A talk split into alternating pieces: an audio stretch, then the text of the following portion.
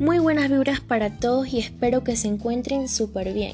Mi nombre es Santiago Oscategui y el día de hoy trataré un tema súper interesante llamado clasificación de los compuestos orgánicos.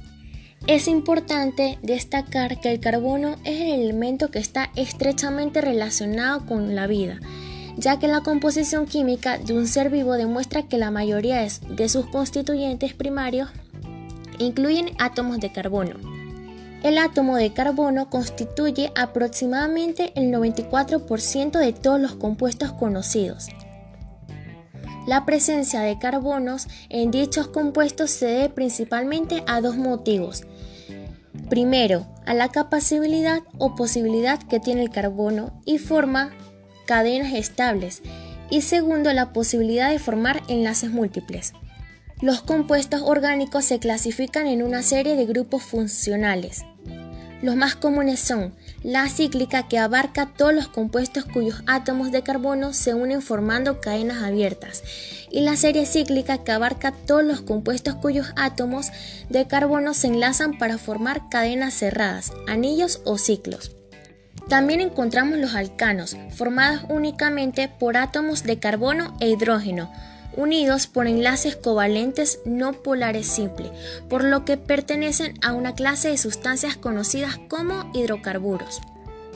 Los enlaces que forman estos compuestos son generalmente los enlaces menos reactivos que pueden encontrarse en una molécula orgánica y por lo tanto la secuencia de alcanos forman el armazón inerte de la mayor parte de los compuestos orgánicos. Encontramos también entre los compuestos orgánicos los alquenos. Es un compuesto orgánico que contiene dobles enlaces entre los átomos de carbono que lo conforman, por lo que se dice que estos son insaturados, ya que no están saturados con átomos de hidrógeno. Alquinos. Los alquinos son hidrocarburos que tienen entre algunos de sus átomos de carbono un enlace triple que tiene gran fuerza y rigidez. No son muy abundantes en la naturaleza, es empleado como combustible para las antorchas de los soldados de oxiacetilino.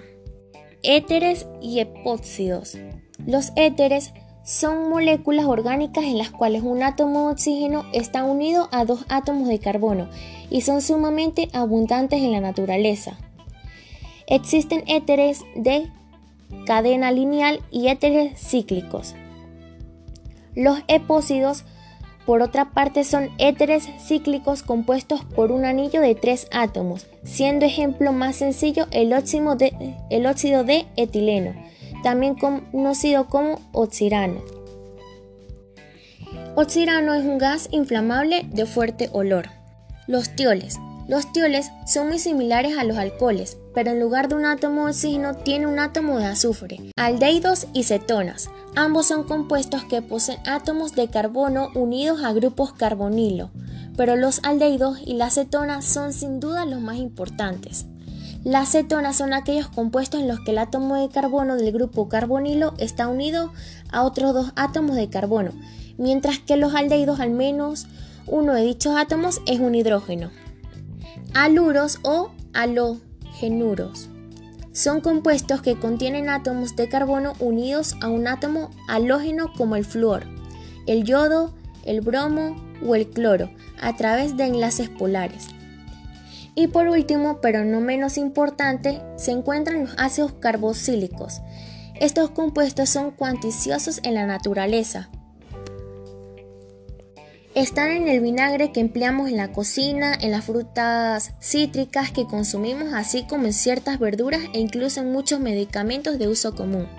Esto ha sido todo por hoy y espero que les haya gustado mucho